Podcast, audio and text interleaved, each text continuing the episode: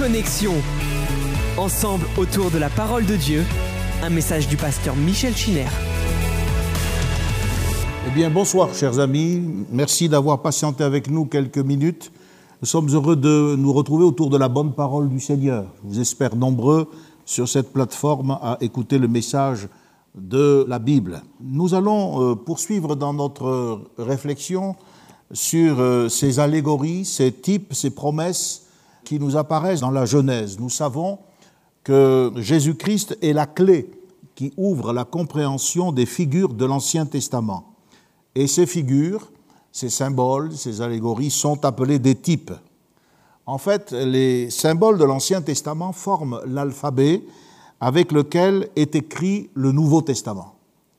Il ne faut pas négliger l'étude des symboles. Trop souvent, on passe dessus euh, sans même les apercevoir, car ces symboles cachent une partie considérable des plus merveilleuses beautés de la parole de Dieu. En effet, les plus précieuses révélations du livre ne se cueillent pas en surface. Il faut sonder les profondeurs. Ces figures, en principe, sont une révélation de Jésus-Christ. Elles apportent une touche qui permet de compléter le visage du Messie. Un symbole ou un type, c'est une illustration d'inspiration divine d'une vérité du Nouveau Testament. Par le moyen de ces symboles, dans la première dispensation, celle de l'Ancien Testament, eh bien, Dieu enseignait en quelque sorte l'alphabet à son peuple. Dans la dispensation actuelle, avec le ministère du Saint-Esprit, le Seigneur nous enseigne l'assemblage de ces lettres et de quelque façon que vous les assembliez, lorsqu'on y regarde de près, ces lettres forment Christ, et Christ seulement. Bien sûr, d'autres vérités qui euh, sont en connexion avec la réalité de Jésus sont présentes dans la parole de Dieu. Par exemple, Caïn et Abel, nous l'avons vu, représentent l'homme naturel et l'homme spirituel. Lot et Abraham nous parlent des croyants, le croyant charnel et puis le croyant spirituel. Agar et Sarah représentent l'alliance de la loi et celle de la grâce. Ismaël et Israël nous parlent des fils d'Abraham. Certains sont des fils selon la chair et d'autres, ce sont les fils selon l'esprit. Ce sont les croyants euh, qui ont reconnu Jésus-Christ. On a vu également que le Saint-Esprit était mis en évidence au travers de cette personnification d'Eliezer, et Rebecca représente l'Église qui accepte sous la conduite du Saint-Esprit d'aller à la rencontre de son époux. Il y a aussi les types prophétiques, en plus des allégories. Les habits de peau euh, dont ont été revêtus euh, Adam et Ève nous apprennent que sans effusion de sang, il n'y a pas de pardon. C'est une vérité du Nouveau Testament, épître aux Hébreux, et pourtant elle est là, illustrée déjà dans ce premier sacrifice qui permet à, nos premiers parents d'être revêtus aux yeux de Dieu. Nos œuvres, c'est-à-dire les feuilles de figuier, ne peuvent effacer nos fautes, ni couvrir notre nudité spirituelle. Il fallait un sacrifice expiatoire. Le sacrifice d'Abel, par exemple, qui se produit un petit peu plus tard au chapitre 4 du livre de la Genèse, nous parle de l'excellence de la foi et de Jésus qui est le médiateur de la nouvelle alliance, dont le sang parle mieux que celui d'Abel, car le sang d'Abel réclame vengeance, il crie vengeance, tandis que le sang de Christ, eh bien, non seulement il crie vengeance, mais il plaide aussi miséricorde pour le pécheur qui se repent. Nous avons été aussi amenés à regarder de près ce magnifique type qu'était Isaac, cet homme soumis qui n'ouvre pas la bouche, si ce n'est qu'il interroge son père en demandant Mais où est l'agneau? Et nous avons compris que le Nouveau Testament, comme un écho divin, nous parle de Jésus quand il vient pour être baptisé par Jean dans les eaux du Jourdain. Voici l'agneau de Dieu. Ainsi, l'Ancien Testament, le Nouveau Testament se répondent l'un l'autre au travers de ces images, de ces types et également de ces différents objets. Parmi les objets qui symbolisent Christ et son œuvre, il y en a essentiellement deux. Il y a l'échelle de Jacob et l'arche de Noé. L'échelle de Jacob nous enseigne que Christ est celui par lequel nous avons accès à la communion avec Dieu, car il n'y a pas un autre médiateur que celui que Dieu a envoyé, Jésus-Christ, homme. Et l'arche de Noé nous montre la perfection de notre salut. Rien n'a été laissé au hasard, il n'y a pas eu d'improvisation de dernière minute, le caprice de l'homme n'est pas intervenu quand il s'agit du salut de Dieu. C'est Dieu qui préside à euh, notre rédemption. Dans l'arche, il y avait deux ouvertures qui étaient aménagées, une porte que Dieu prendra le soin de fermer, et une seule fenêtre qui laissait rentrer la lumière du ciel et par lequel les occupants de l'arche pouvaient lever les yeux vers le ciel.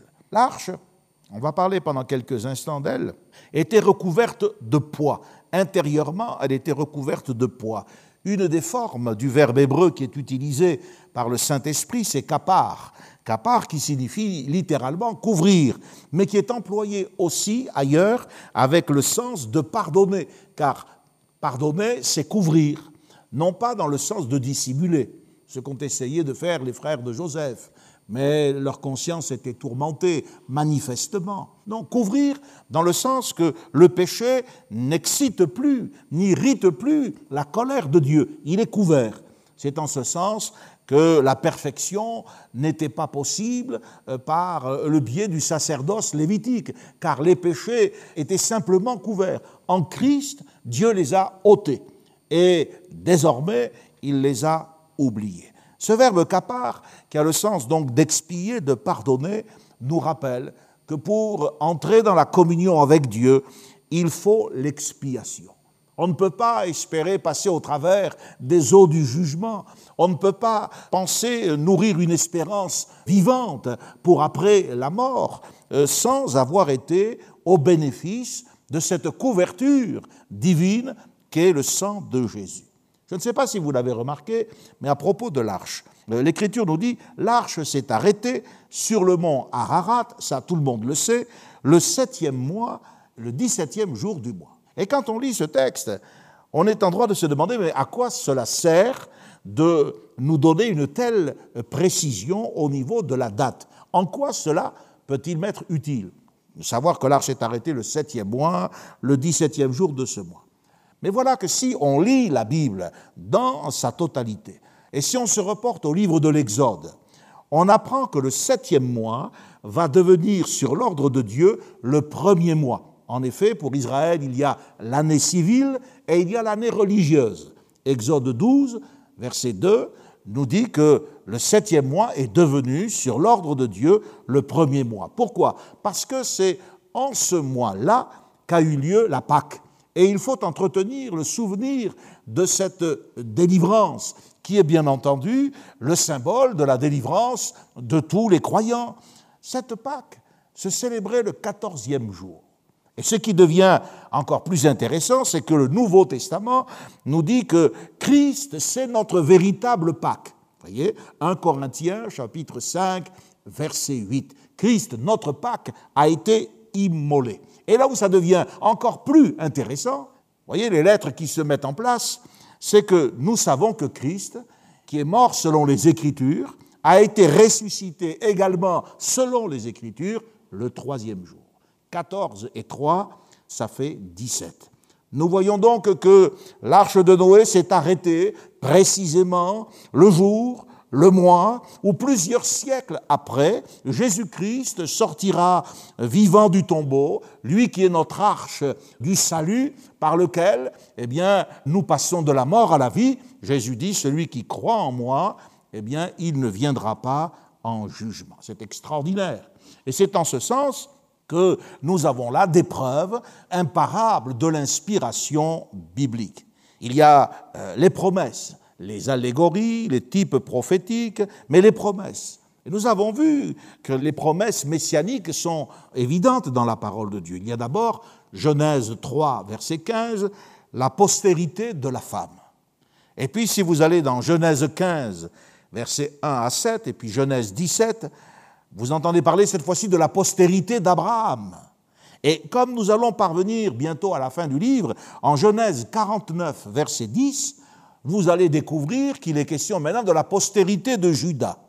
Voyez? Ceci nous montre le développement de la vérité concernant la personne du Messie. D'abord, il est annoncé d'une manière vague, générale, comme étant la postérité de la femme. Ce sera un homme. Et Dieu s'est fait homme dans la personne de Christ. Cette promesse, c'est bon d'y revenir pour notre foi. Elle annonce la venue d'un rédempteur. Un rédempteur qui sera le vainqueur définitif de Satan.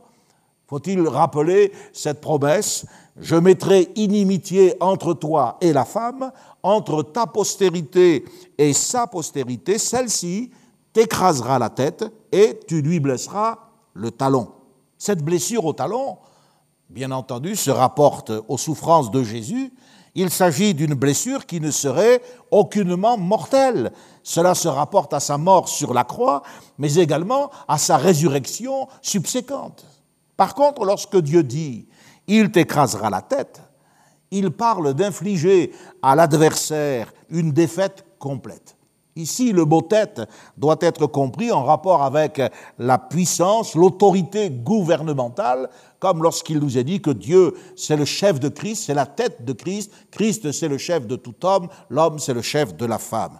Donc, en lui écrasant la tête, eh bien, le Seigneur lui enlève définitivement le droit de régner et euh, lui enlève toute autorité, en ce qui concerne cette prétention au règne de Dieu. Et Satan ne pourra pas se remettre de cette défaite, alors que Jésus, lui, a été ramené d'entre les morts. Ensuite, la prophétie se précise, et elle nous apprend, nous venons de le dire, que la postérité viendra de la famille d'Abraham. Donc, voyez, un être humain, maintenant ce sera un sémite, un juif.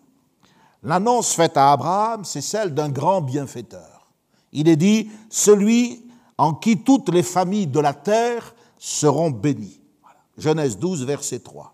La parole de Dieu a été révélée à Abraham dans un moment particulier de détresse où il se voyait euh, euh, mourir sans héritier. Et le Seigneur lui dit, mais ce ne sera pas Eliezer de Damas qui sera ton héritier. C'est celui qui sortira de tes entrailles. C'est lui ton héritier. Et après l'avoir conduit dehors, le Seigneur lui montre la voûte étoilée, lui dit, mais regarde le ciel, compte les étoiles, si tu peux les compter. Telle sera ta postérité. Et la Bible dit que Abraham a eu confiance en l'Éternel qui le lui imputa à justice. La grande doctrine de l'imputation, de la justification, n'est pas née sous le crâne de l'apôtre Paul, mais elle est née dans ses plaines où euh, un homme qui avait obéi à l'appel de Dieu a levé les yeux vers le ciel et a cru. Et Dieu lui a imputé à justice cette foi. Dieu a mis ça sur le compte d'Abraham. On sait que ça, Abraham n'était pas parfait. Mais on sait une chose, c'est qu'il croyait Dieu. Et parce qu'il a cru Dieu, il a reçu le témoignage qu'il était agréable à Dieu. La Bible nous dit, c'est par la promesse que Dieu a fait à Abraham ce don de sa grâce. Or, les promesses, c'est Paul qui commente. Or, les promesses qui ont été faites à Abraham ont été faites à Abraham et à sa postérité. Il n'est pas dit et aux postérités, comme s'il y en avait plusieurs. Mais en tant qu'il s'agit d'une seule, à ta postérité, l'apôtre Paul en conclut et il dit, c'est-à-dire Christ, le bienfaiteur de l'humanité. Le plus grand de tous les bienfaits, c'est le pardon des péchés, c'est le salut de notre âme, c'est la présence de Dieu et l'espérance de la vie éternelle. Voyez En troisième lieu, nous allons obtenir une information plus claire, plus particulière. Non seulement nous savons que Christ naîtra d'une femme, et il est né sous la loi, il est né d'une femme, c'est le mystère de l'incarnation. Les évangiles nous relatent cette grande et touchante vérité. C'est un descendant de la famille d'Abraham, un sémite. Le salut vient des Juifs. Mais en troisième lieu, nous apprenons que Christ va naître de la tribu de Juda. C'est la promesse de la venue d'un roi, un roi auquel tous devront On le développera dans quelque temps, mais il est dit au chapitre 49 et au verset 10, le sceptre ne s'éloignera pas de Juda, ni le bâton souverain d'entre ses pieds, jusqu'à ce que vienne le Shiloh, celui à qui appartient le sceptre, et que les peuples lui obéissent. Le sceptre du gouvernement mondial sera un jour repris par la postérité de Judas. L'Épître aux Hébreux nous dit que il est notoire que notre Seigneur est sorti de Juda. C'est une tribu dont Moïse n'a rien dit pour ce qui concerne le sacerdoce. Dans l'Apocalypse, il est écrit que l'un des vieillards s'est adressé à l'apôtre Jean, lui disant Ne pleure pas, voici le lion de la tribu de Juda, le rejeton de David, a vaincu pour ouvrir le livre et les sept sceaux. Donc, par sa mort sur la croix, non seulement Satan a été vaincu, toute autorité lui a été euh, retirée, il a été livré en spectacle, mais le gouvernement et la domination du monde ont été remis au Seigneur Jésus-Christ. Désormais, Jésus a pu dire en toute vérité que tout pouvoir lui a été donné dans le ciel et sur la terre. Son autorité s'étend dans le ciel, sur la terre, et c'est une autorité qui se manifestera sur les nations, sur les anges, sur les puissances, sur les dominations et également sur l'Église. Donc, au fur et à mesure, voyez-vous que nous avançons dans l'étude de la Bible, et en l'occurrence dans le livre de la Genèse, nous voyons toujours plus clairement la personne de Christ. Elle se précise, elle se complète. Et cela est nécessaire parce que ce que Dieu avait en vue, c'est qu'on puisse identifier le Messie, celui qui devait venir lors de sa venue. Lorsque Jean-Baptiste est en prison et déconcerté par ce, ce qui se passe, eh bien, il envoie ses disciples vers le Seigneur et il lui pose cette question Es-tu celui qui devait venir? En grec, c'est l'erchomenos. Es-tu l'erchomenos, celui que nous attendons Mais oui, celui qui devait venir est venu. Et nous, nous annonçons eh bien qu'il va revenir. Plus loin, si vous étudiez eh bien, le livre de Samuel, puis les promesses que Dieu fera à David, vous apprendrez que c'est de la maison de David que devra venir le Messie.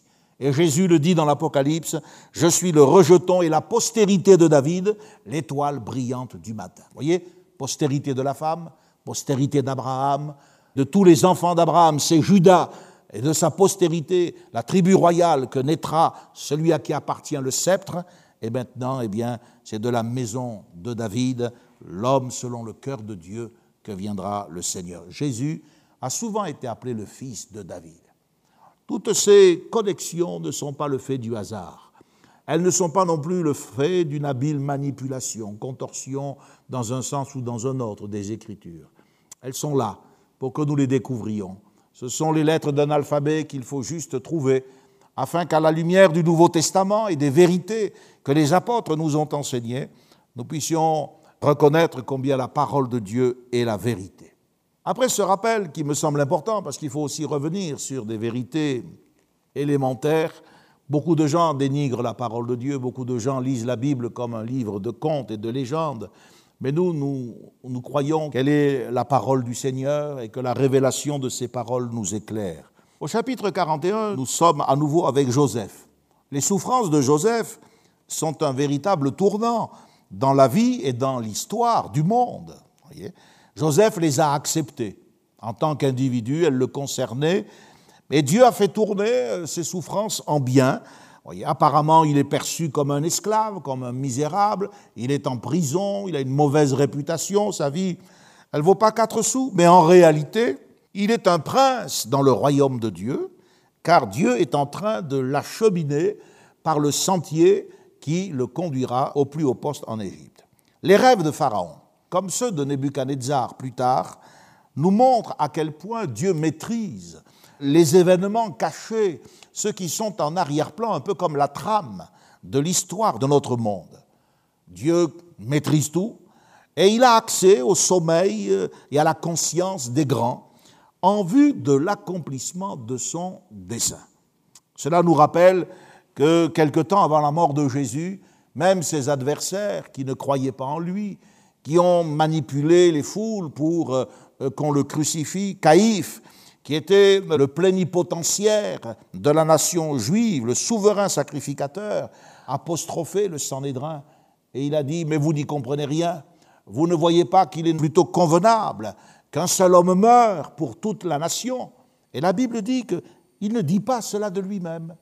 Mais comme il était souverain sacrificateur, cette année-là, il prophétisa que Jésus devait mourir pour la nation. Vous voyez C'est extraordinaire de voir comment Dieu peut se servir de païens, de monarques païens, ou bien euh, des propres ennemis de Jésus, son Fils, pour tracer la route et l'accomplissement de sa parole. Il y avait des magiciens. Les magiciens, les sages, ont été appelés, Pharaon leur a dit son rêve, mais ils ont été incapables de l'expliquer. On les appelait, ces magiciens, des hiérogrammates. Hiérogrammates parce qu'ils appartenaient à l'ordre des prêtres. Ils s'occupaient de l'écriture hiéroglyphique. Ils faisaient aussi euh, de la magie et de la sorcellerie. Le livre de l'Exode, et notamment le combat que Moïse a dû mener euh, contre euh, Pharaon, ce Pharaon qui n'avait pas connu Joseph, cette nouvelle dynastie de monarques, nous montre que ces hommes étaient réellement en possession des arts secrets.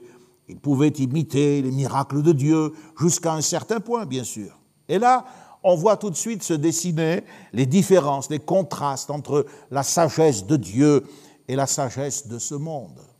Même s'il peut y avoir des points de contact, elles sont fondamentalement différentes entre Joseph et les sages de Pharaon qu'elle abîme, entre Moïse et les sorciers égyptiens qui reconnaîtront c'est le doigt de Dieu.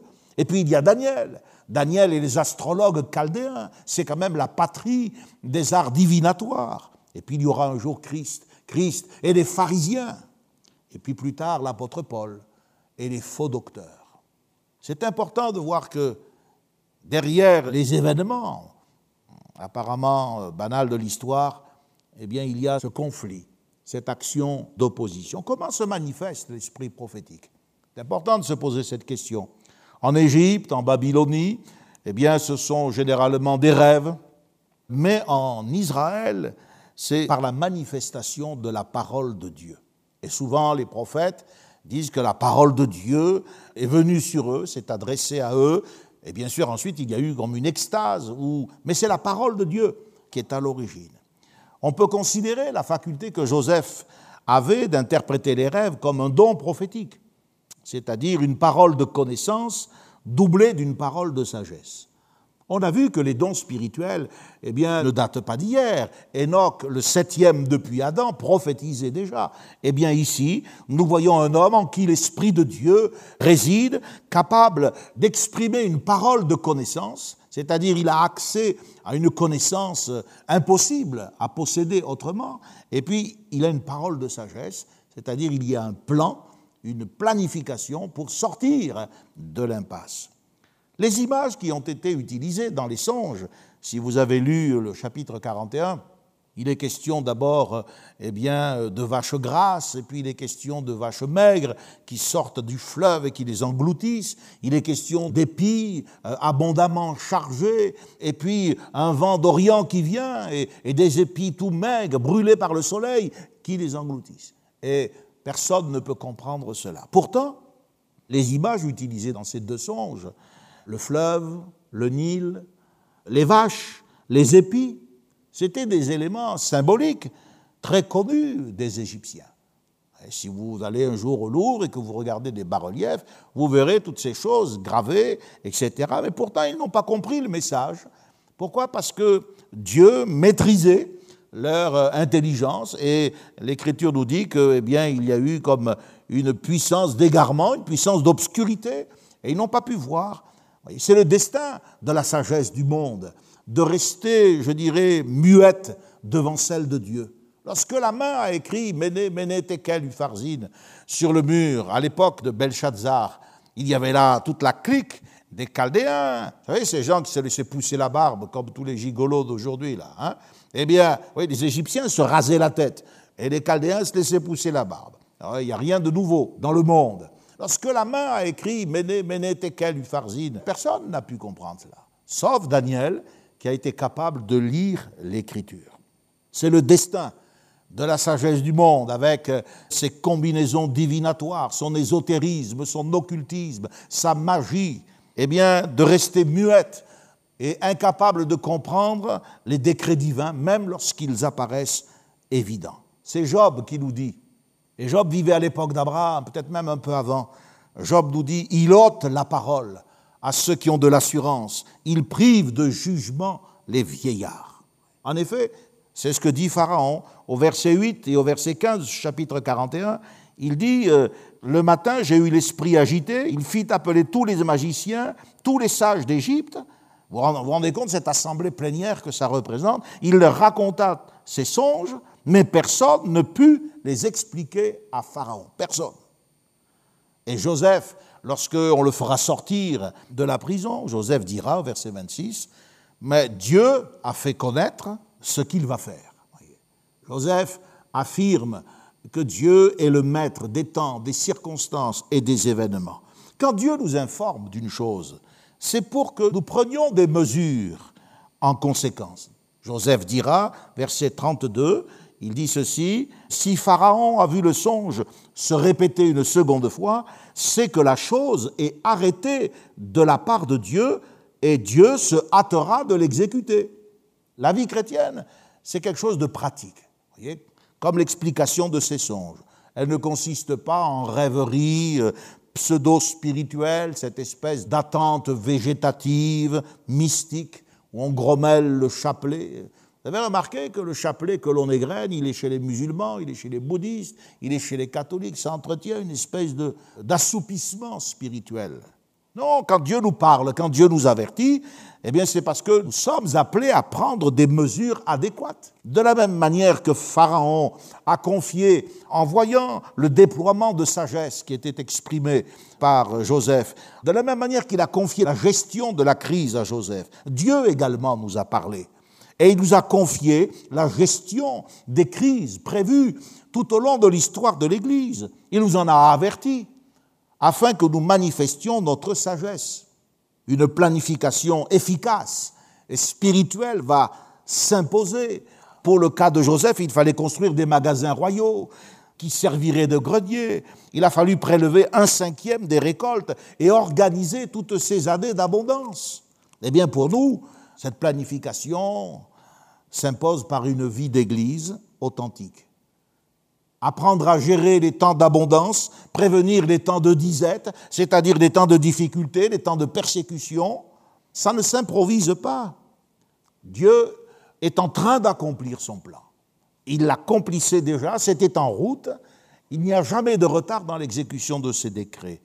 Et nous ne devons pas être comme certains de ces croyants qui idolâtrent leur style de vie. Dès que ces choses leur sont enlevées, ils perdent tout, la foi, leur contenance et leur fermeté.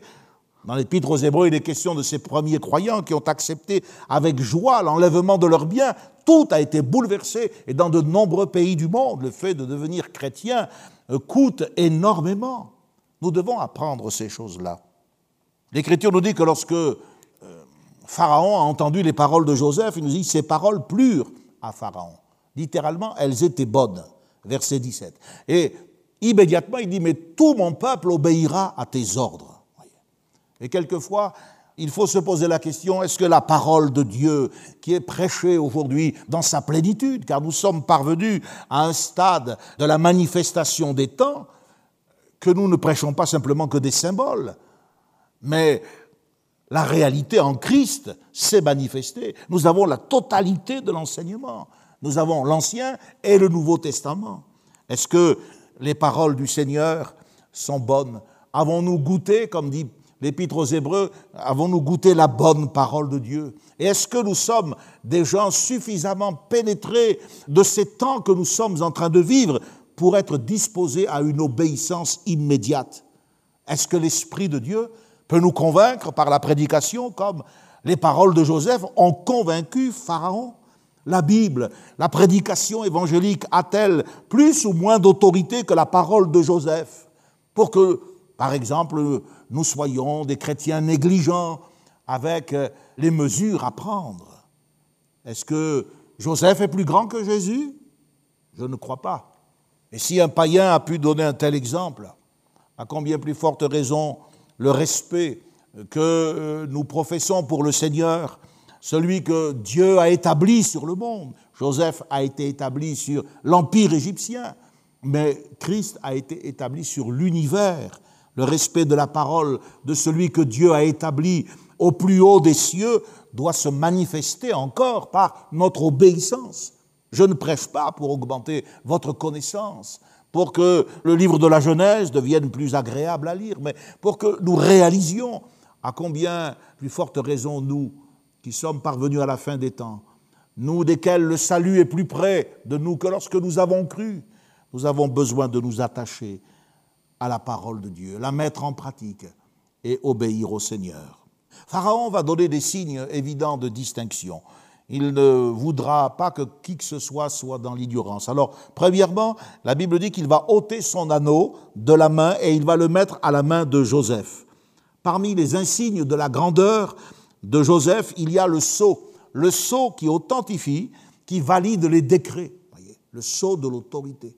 Or, l'Écriture nous dit que Dieu nous a scellés et Christ, c'est celui qui répand le Saint-Esprit. Alléluia. Et ensuite, il l'a revêtu d'habits de fin lin. Il s'agit d'un byssus, d'une blancheur éclatante. C'était quelque chose de très coûteux. C'était le vêtement porté par les prêtres. C'était une indication de la dignité de sa charge. C'est que Joseph va devenir un chef d'État, un ministre plénipotentiaire. Et on va voir que Pharaon va le placer dans une position plus qu'avantageuse. Un collier d'or.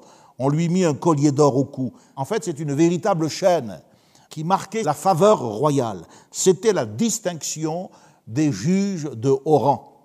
Et puis enfin, il y a la procession dans la capitale. Je vous en ai déjà parlé. Il le fit monter sur le char qui suivait le sien et on criait devant lui À genoux, à genoux. Le mot qui est utilisé à Brec signifie fléchir le genou et courber la tête. Et bien sûr, cela nous rappelle ce que l'apôtre Paul dit dans ce magnifique texte de l'Épître aux Philippiens chapitre 2. Il dit que, afin qu'au nom de Jésus, tout genou fléchisse, dans les cieux, sur la terre, sous la terre, et que toute langue confesse que Jésus-Christ est Seigneur à la gloire de Dieu le Père.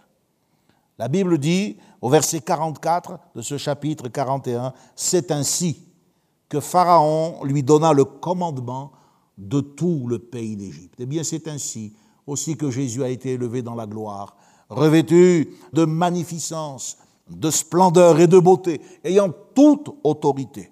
Le nom égyptien qui a été donné à Joseph supporte différentes interprétations. Selon certains, il peut vouloir dire créateur de vie. En fait, euh, Joseph est appelé Tafnat Paneach, donc qui pourrait signifier créateur de vie. Et c'est exactement ce qu'est le Seigneur Jésus. En lui était la vie. Et la vie, c'est la lumière des hommes. Il peut aussi signifier révélateur de secrets. Et lorsque Jésus est euh, au puits de Sichar et qu'il demande à la Samaritaine d'aller chercher son mari, eh bien, il lui dit, tu as eu raison de dire, je n'ai pas de mari, car tu as eu euh, cinq maris, et l'homme avec lequel tu vis n'est pas ton mari, le révélateur des secrets celui dont les yeux sont comme une flamme de feu et qui a terrifié l'apôtre Jean, connaît tout de notre vie. Il est le créateur de la vie, il est la vie éternelle, mais il révèle les secrets. Luther le traduit par euh, avocat secret. Et c'est touchant de savoir que ce Dieu tout-puissant, ce Dieu qui maîtrise toutes choses, qui connaît toutes choses, c'est aussi notre défenseur. Nous avons auprès de lui un avocat, Jésus-Christ lui-même, qui est une victime expiatoire, non seulement pour nos péchés, mais pour ceux du monde entier. Lorsque Joseph a été promu de cette manière, nous avons un premier accomplissement de la promesse qui avait jadis été faite à Abraham. Dieu avait dit à Abraham, ta postérité, les familles de la terre seront bénies. Les familles de la terre, ce sont les nations.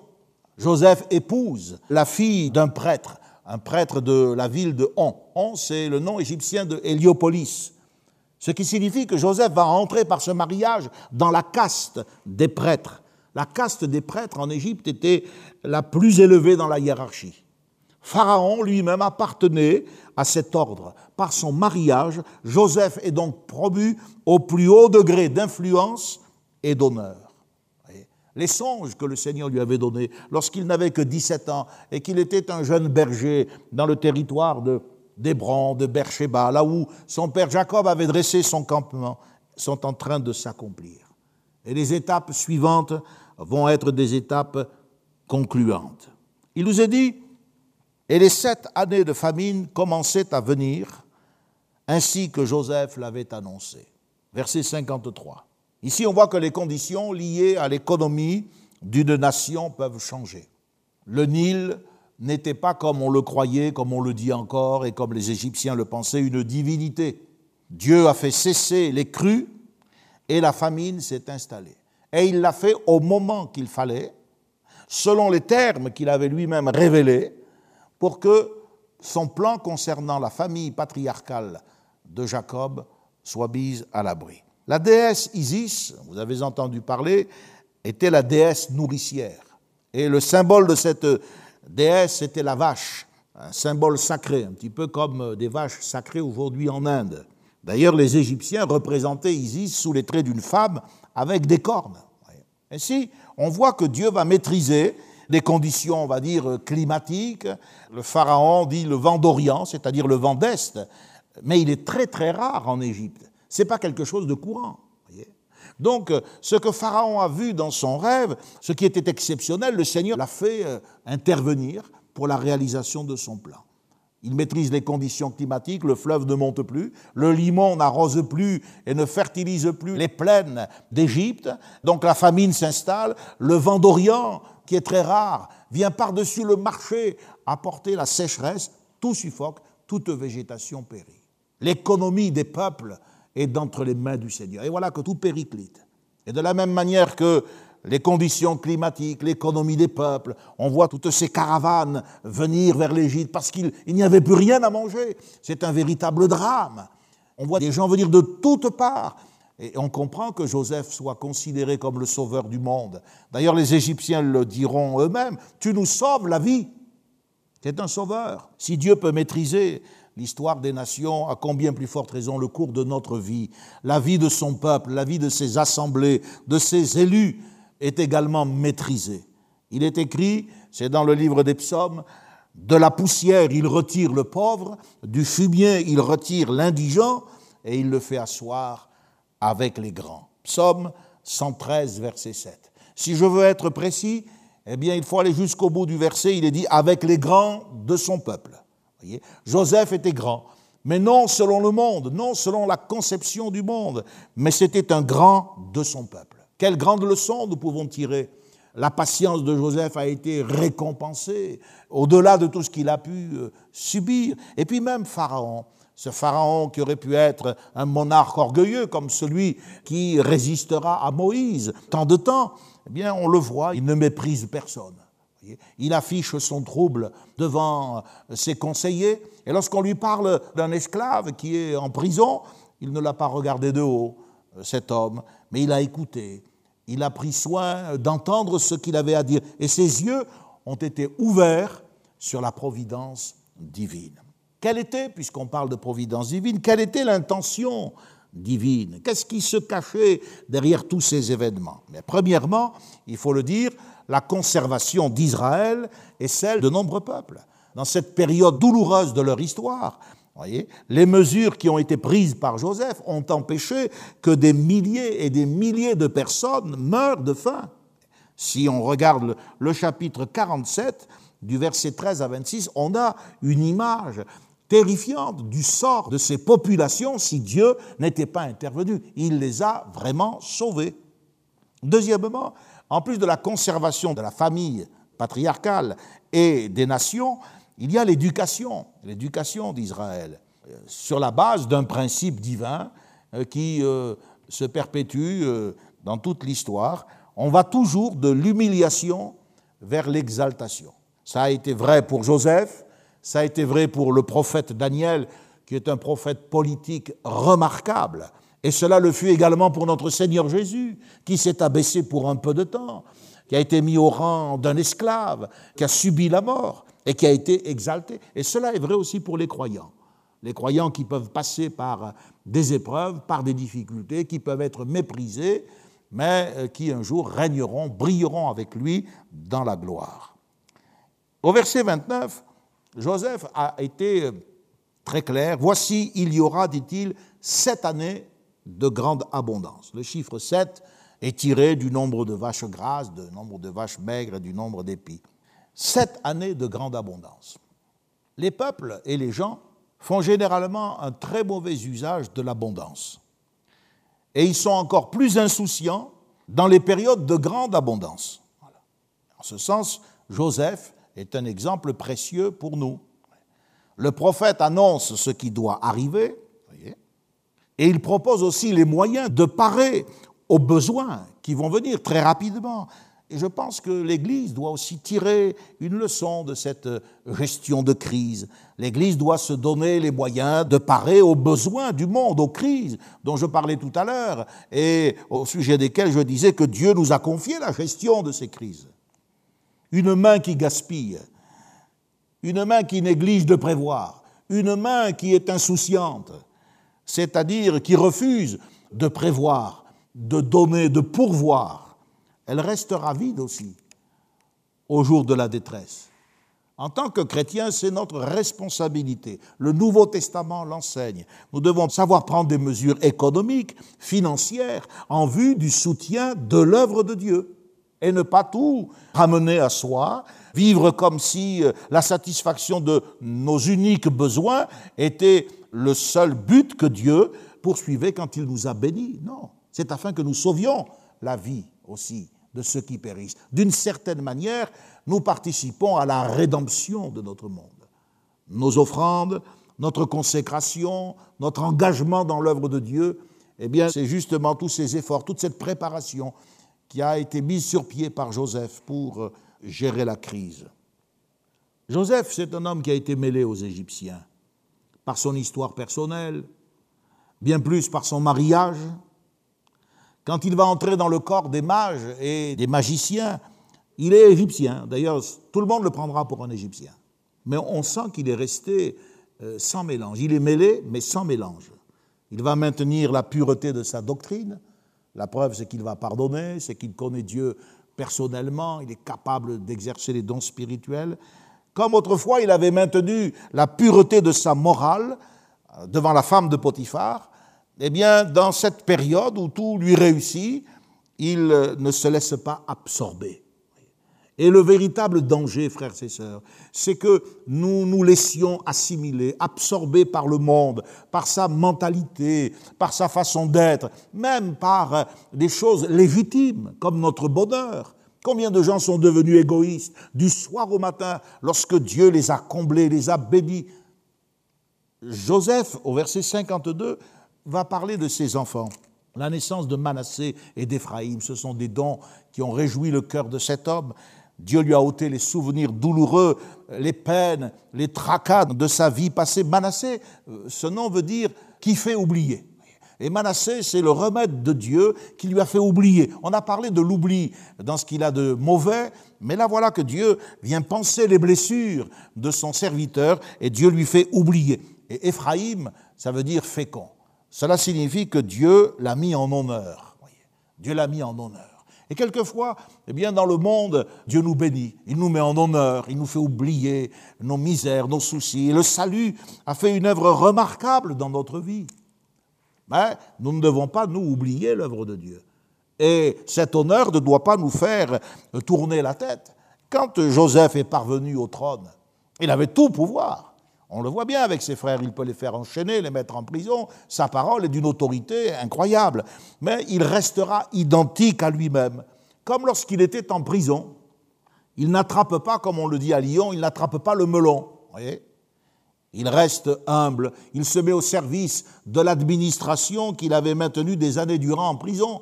Il n'a pas fait payer à chacun euh, sa dette, non, il a été un homme utile. Il dit que ses enfants sont nés, verset 52, dans le pays de mon affliction malgré son élévation, malgré ses joies familiales, malgré son travail qui manifestement était une réussite professionnelle remarquable, l'Égypte reste pour lui le pays de son affliction. Peut-être que Joseph gardait la nostalgie de Canaan, et je voudrais vous dire, frères et sœurs, le monde ne doit pas nous enivrer. Le monde doit rester le pays de notre affliction. C'est vrai que nous sommes dans le monde, on ne peut pas être ailleurs que là, mais nous ne sommes pas du monde. Notre esprit est différent. Nous formons une société séparée, la société des enfants de Dieu. Canaan céleste, le pays promis, doit nous attirer. Nous devons apprendre à vivre de plus en plus pour notre destination, le ciel, et réaliser qu'ici-bas, eh bien, si euh, nous jouissons de la vie, nous devons être comme euh, n'en jouissons pas. C'est ce que Paul dit. Nous avons euh, une grande liberté, mais nous ne devons être esclaves de rien, car nous sommes des pèlerins. Joseph, on le voit, ne fait rien de lui-même. Il fait rien de lui-même, par exemple, pour retrouver son père. Pourquoi? Parce qu'il ne l'aime pas il y a beaucoup d'exégètes qui butent là-dessus, qui disent mais est-ce que c'est le comportement d'un homme de Dieu Non. Joseph fait confiance à Dieu. Il a renoncé aux démarches personnelles qui étaient pourtant légitimes, qui étaient euh, sentimentales, parce qu'il s'attend à Dieu qui conduit toutes choses. Et il sait que euh, lorsque le temps sera là, Dieu agira. Joseph et Jacob vont se revoir à Goshen pour la première fois après 22 ans de séparation. Joseph avait à ce moment-là 39 ans et son père Jacob avait près de 130 ans.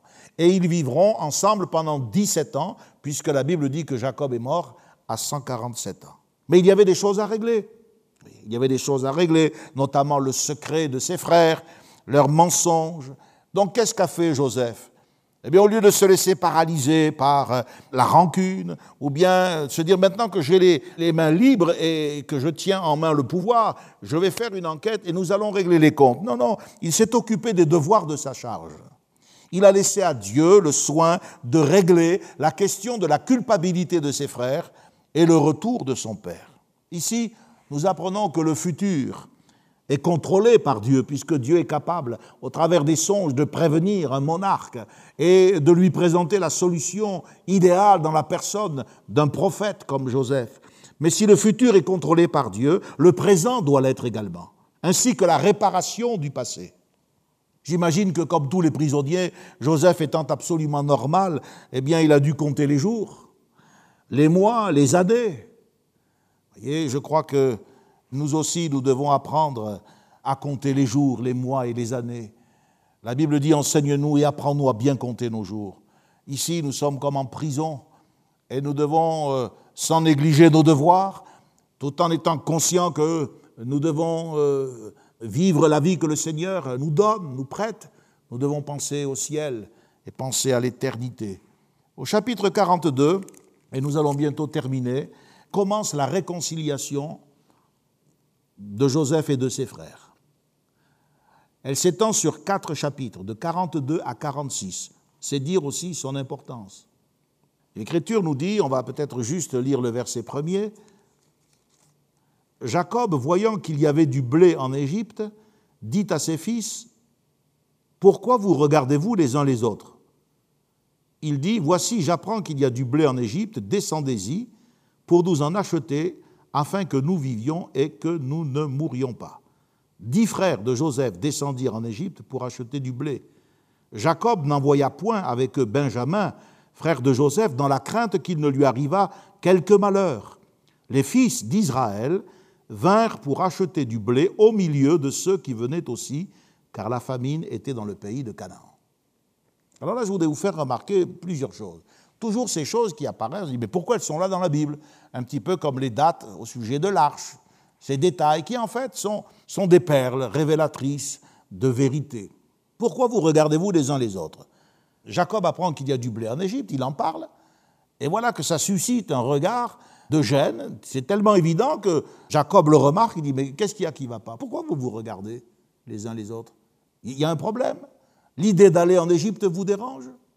Voilà ce que ça veut dire. Et en fait, oui, l'idée d'aller en Égypte ne les enchantait pas, les dérangeait carrément. Pourquoi? Parce qu'elle les replaçait devant leur culpabilité. La vente de Joseph qui s'était euh, opérée des années auparavant est remise devant leurs yeux. Ce verset qui est révélateur de l'état d'esprit de ces hommes, c'est le verset 5.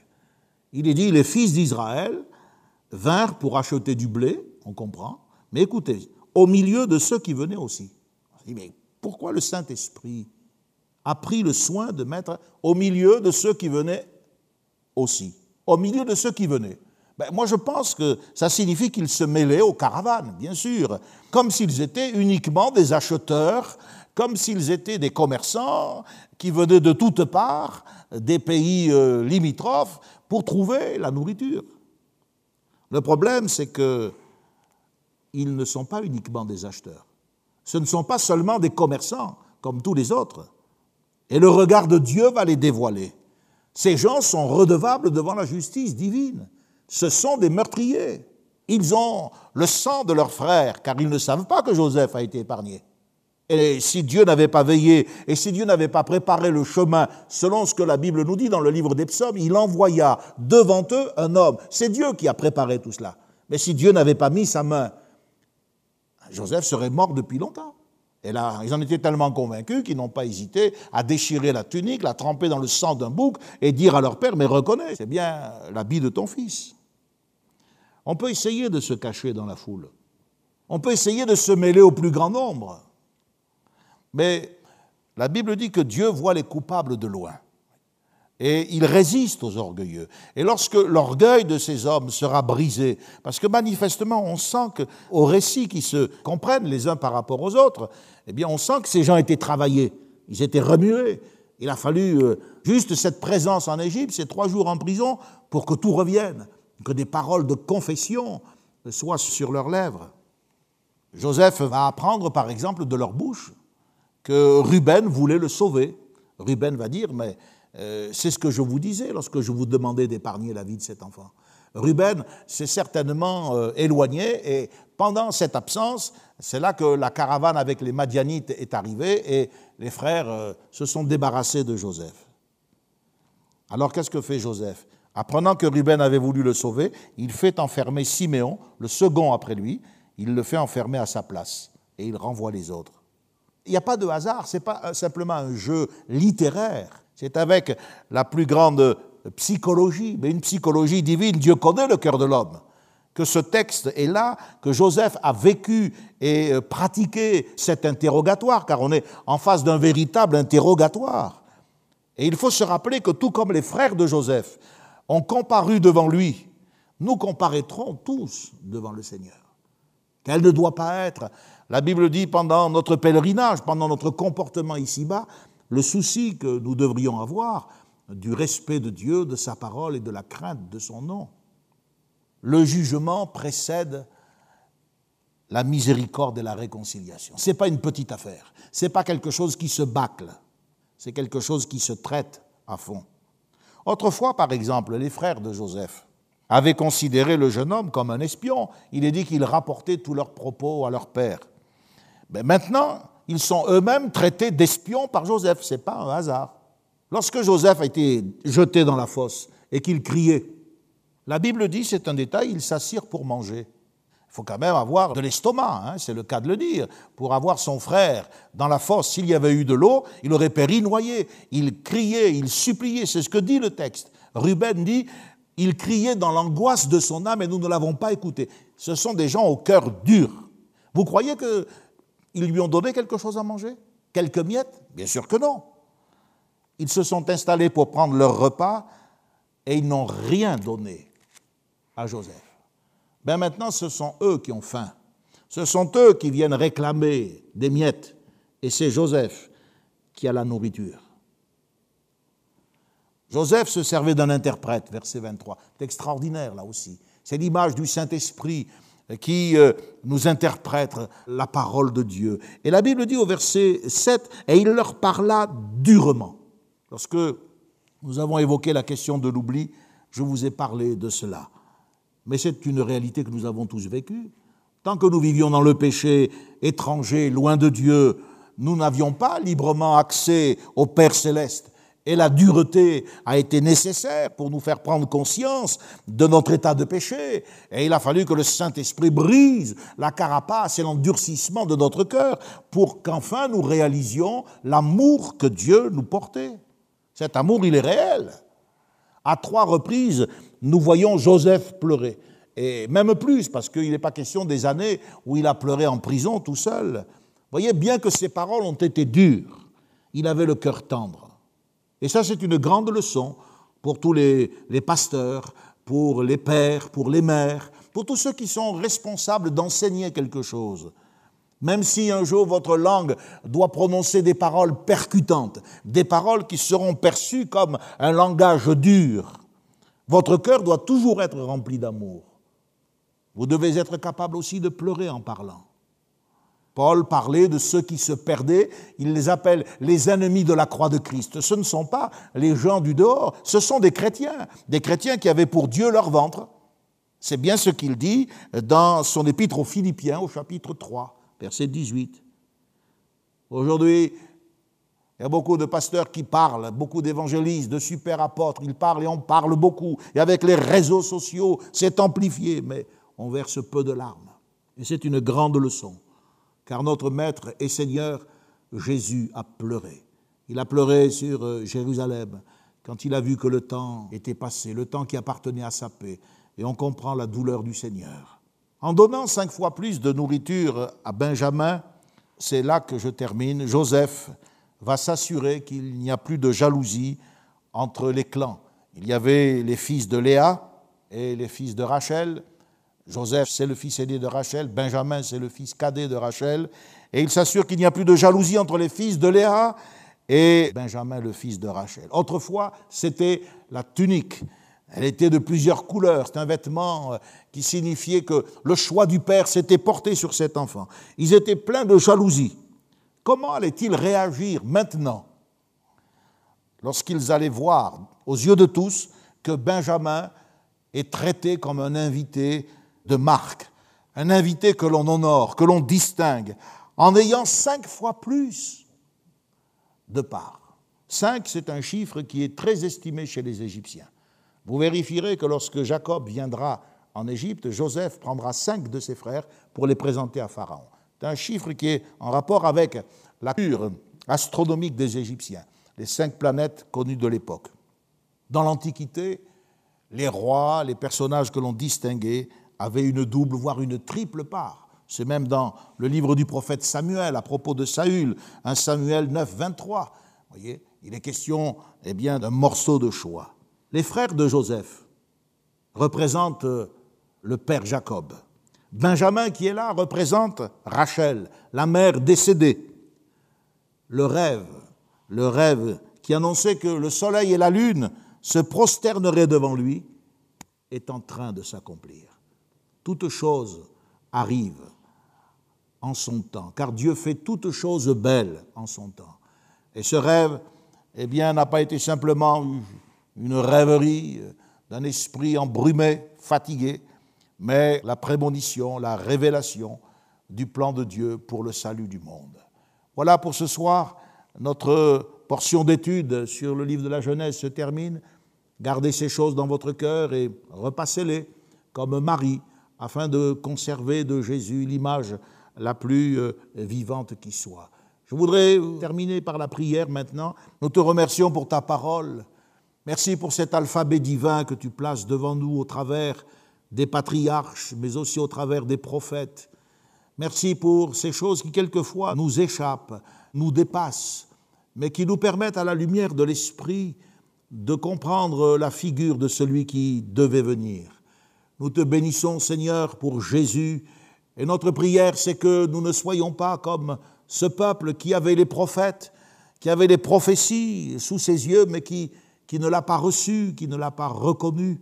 Seigneur, ne permets pas que nous, en tant que chrétiens, nous puissions euh, ne pas être prêts pour le jour où tu apparaîtras, pour le moment où tu viendras chercher ton Église. Aussi, bénis ton peuple, maintiens-le en état de veille. C'est toi qui as dit veillez et priez, car vous ne savez pas en quel jour ces choses arriveront? Seigneur, c'est vrai, tu peux te hâter, comme dans le cas de, de ces songes, tu peux te hâter d'exécuter les choses. C'est toi qui tiens toutes choses entre tes mains. Et nous, nous tenons aussi notre destinée entre nos mains, par nos choix, par notre volonté de t'obéir ou notre refus. Nous préparons, Seigneur, notre destinée éternelle. Je te prie, Seigneur, pour que tu nous accordes ton aide et ta grâce et que tu bénisses chacun des membres de ton peuple. Tu vois cette période de vacances qui s'approche, nous allons nous disperser, nous allons peut-être nous éloigner de ce lieu de rassemblement. Garde nos cœurs attachés à toi et bénis-nous dans le nom de Jésus. Nous te le demandons. Merci Seigneur de prendre soin des plus vulnérables d'entre nous, nos malades, nos âgés, nos enfants, de les garder et de leur accorder ta bénédiction au nom de Jésus-Christ. Amen. Merci Seigneur. Connexion. Ensemble autour de la parole de Dieu Un message du pasteur Michel Chiner.